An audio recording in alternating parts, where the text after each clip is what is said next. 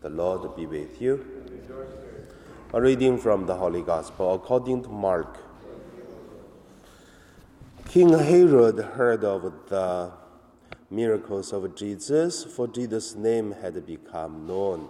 Some were saying John the Baptist had been raised from the dead, and for this reason these powers are at work in him.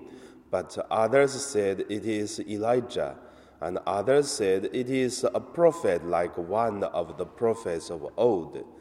But when Herod heard of it, he said, John, whom I beheaded, has been raised.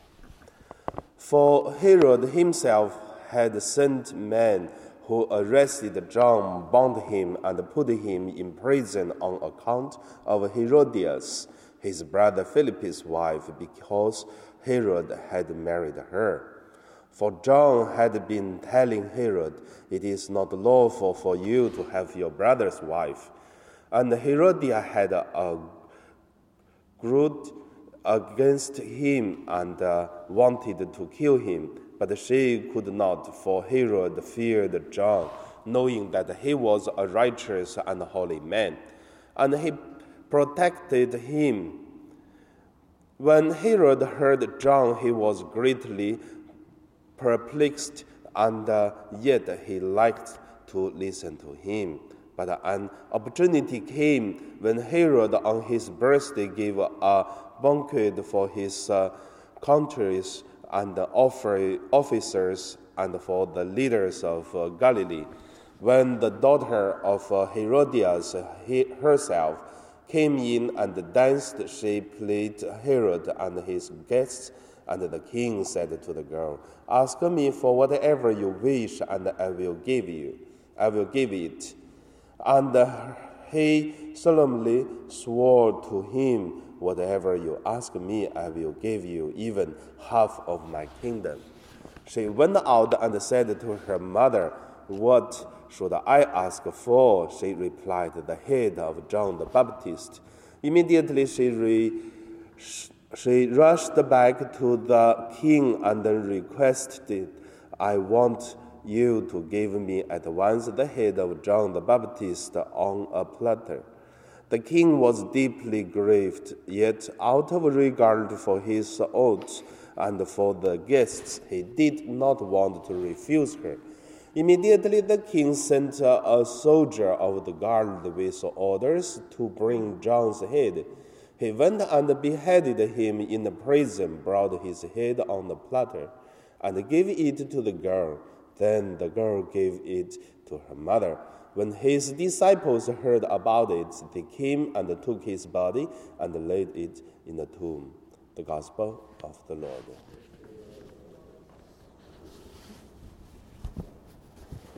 So today, my meditation name is uh, The Trouble of uh, Herod. First, let us look at uh, what is the trouble of Herod. I believe Herod it is a kind of a person like power, and also he has a kind of uh, idea. He is a king. He can do whatever he wants. That is why he have enough brave to marry his brother's uh, wife, but his brother Philip is still alive, and they even have uh, children. So that is why even others say he is wrong, he should not do this, but uh, he doesn't care. Or he care, but he have the hatred. He hate the people to talk about these things but he knew he is wrong, but he still consider he is king. He can do whatever he wants. So that's his uh, trouble in the heart. But at the same time, he is a king, but he cannot control everyone's thinking. Also, that's the starting of his troubles. How do we know this? Because we can see Herod, he presents John the Baptist, but he doesn't kill him. That is the confliction in his heart. He can feel the, the problem, but he cannot find a way to solve the problem. That is why when we look at uh, when the daughter of Herodias danced beautifully and then asked the promise, and then it seems uh, Herod has no choice. But uh, when he prisoned John the Baptist, he has a choice. But now when he headed the John the Baptist, he has no choice. So that is the conflictions. So that's the trouble of Herodias, uh, the trouble of Herod. And second point I want to say, the troubles of the human.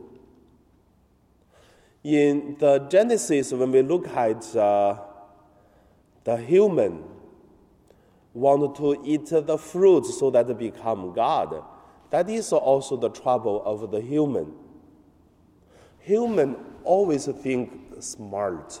Our human are smart we can do many things. Until one day we found uh, there are some troubles that we cannot solve, some problem we cannot uh, solve the problem, and then at that moment we're also troubled.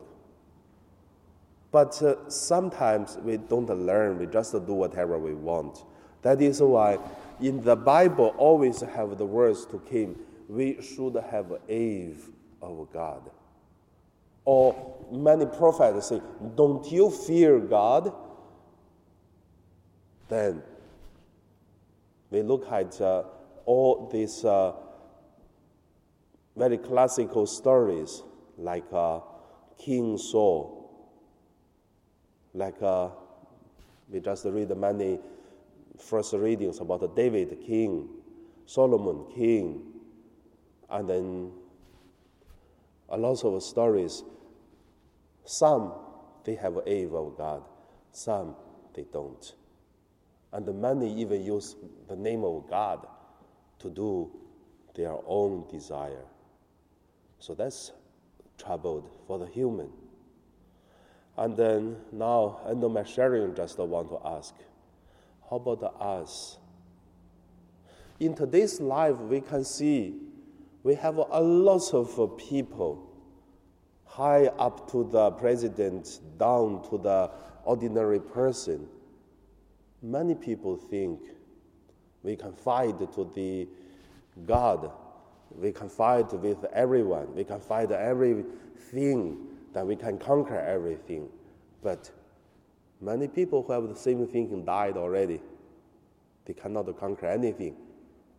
They were conquered by God. So many people think they control everything. Once a person starts to think, I am the one control everything, it is lose control. And then we'll do a lot of stupid things. So that is no aim of God.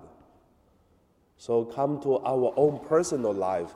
I believe the more aim we have, the more humble we have, and the more discipline we have and the less troubles we have. At least we don't do something out of mind. But the more we don't have these aves, and we are troubled. And many times, even we are in trouble, we don't know we are in trouble. So that is uh, the troubles of Herod, troubles of human, and the troubles of each of us. So how could we avoid it? And now we pray.